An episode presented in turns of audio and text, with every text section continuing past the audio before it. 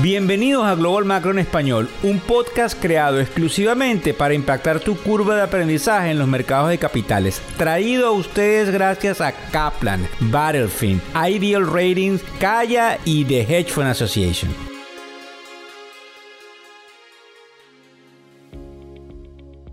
De agosto del año 2023. Vamos bastante rápido porque obviamente es eh, horas del mediodía, muchas cosas sucediendo en el mercado. Como saben, una semana muy movida en términos de indicadores económicos. Ya ustedes saben la frase buenas noches, buenas tardes o buenos días, dependiendo de donde escuchas el primer podcast dedicado a los afluentes o lo que en inglés se denominan High Net Individuals, pero que indudablemente tiene una democratización de la información e inclusive puede ayudar a sus hijos o a sus nietos que quieran ingresar a trabajar en el mercado de capitales. Fíjense bien, antes de comenzar a hablar sobre lo que, los que opinan si el mercado va a la baja o los que opinan si el mercado va a la alza o inclusive las probabilidades en términos de subidas o bajadas de tasas de interés con respecto a la Reserva Federal, tengo que decirle que hay un artículo en el Wall Street Journal donde dice que se comienzan, oigan, oigan bien, a ver las grietas en el consumo estadounidense, donde inclusive también Bloomberg habla de que, digo, el portal de noticias Bloomberg, de que hay algunos en el sector más bajo del estrato social que no están comprando la mm, normal cantidad de comida y están atrasándose en sus alquileres. Algo bien importante. Por otro lado, nosotros también observamos algo que nos llama la atención, que es el hecho de que en Alemania, Irlanda y España, en Europa, la inflación volvió a subir e indudablemente hay un número que antecede a lo que sucede el viernes primero de cada vez, que es el número del empleo. El miércoles, y ya salió esta mañana, salió lo que es el, el private sector, lo que tiene que ver con el sector privado y la nómina del sector privado, el número del sector privado, porque obviamente el non-far payroll también cuenta los eh, empleos del sector privado, pero en este lugar es la, es, es la estadística de la compañía ADP y salió por debajo de lo esperado en 177 mil. Pasando rápidamente a los que eh, en, definitiva tienen la habilidad de entender el mercado y decirnos por qué deberíamos ir hacia la baja. Fíjense bien, eh, ellos hablan de que las acciones pueden que no suban hasta que los rendimientos de los papeles y de los bonos empiecen a caer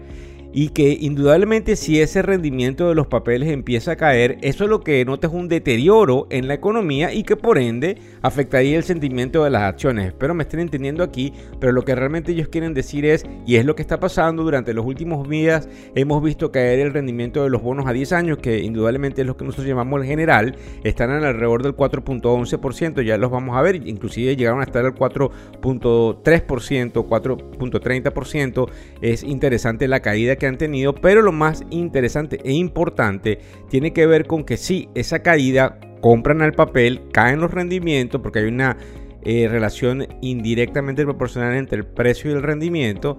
y eso pudiese denotar problemas en la economía máxima cuando les acabo de decir que hay unas grietas en el consumo. La otra cosa es que según un reporte que se llama el JOLTS, que tiene que ver con las aperturas de los empleos en Estados Unidos, estamos en los nueve y tantos millones de ofertas de empleo y caímos a los ocho y tantos millones, lo que contribuye en un repunte de esos papeles del Tesoro. Recuérdense que esto es lo que hablan quienes creen que la bolsa va a la baja, pero también muestra unas grietas en la trayectoria de la economía y hay un artículo que trae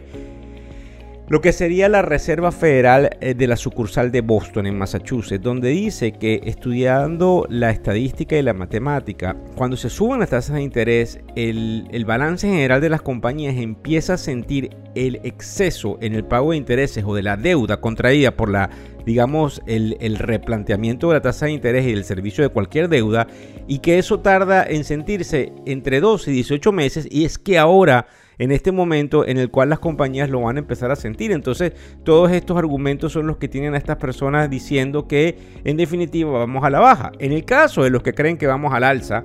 ellos hablan de que sí, efectivamente las ofertas de empleo bajaron, lo que eh, pone un dulce de coco, como se diría la Reserva Federal, para que ellos no estén pensando en seguir subiendo las tasas de interés y que obviamente esto le echa un poco de gasolina a un rally en un mercado de capitales que lo hemos visto muy fuerte. También dicen que el informe de empleos que viene obviamente el viernes, lo que se llama el non-far payroll, pudiese mostrar un enfriamiento en la creación de empleos y que eso también ayudaría con un dulcito de lechosa, por ponérselo más jocoso a la Reserva Federal y que indudablemente el reporte de la inflación de agosto, que se espera que salga el 13 de septiembre, también mostraría una desaceleración. Acuérdense que igual hay que prestarle cuidado a lo que pasó en España, en Irlanda y en Alemania con respecto a una subida de la inflación sorpresivamente que tuvimos con cifras de hoy día. También dice que China adopta unas nuevas medidas que pueden hacer que la economía definitivamente despierte y que eso es bastante bullish para los mercados. Además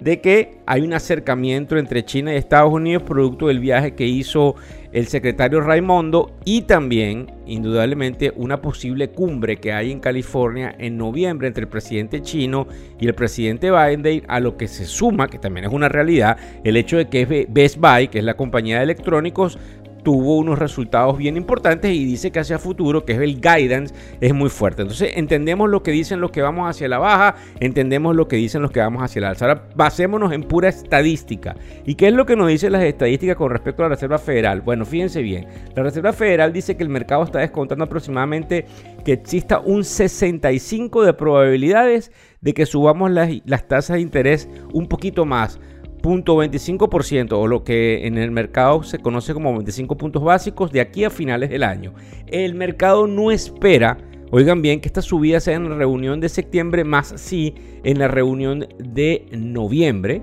Y también es interesante observar que ya el mercado está dando por descontado que probablemente nosotros vamos a tener eh, una, un recorte en lo que sería, digamos, las tasas de interés ya en el 2024. Entonces,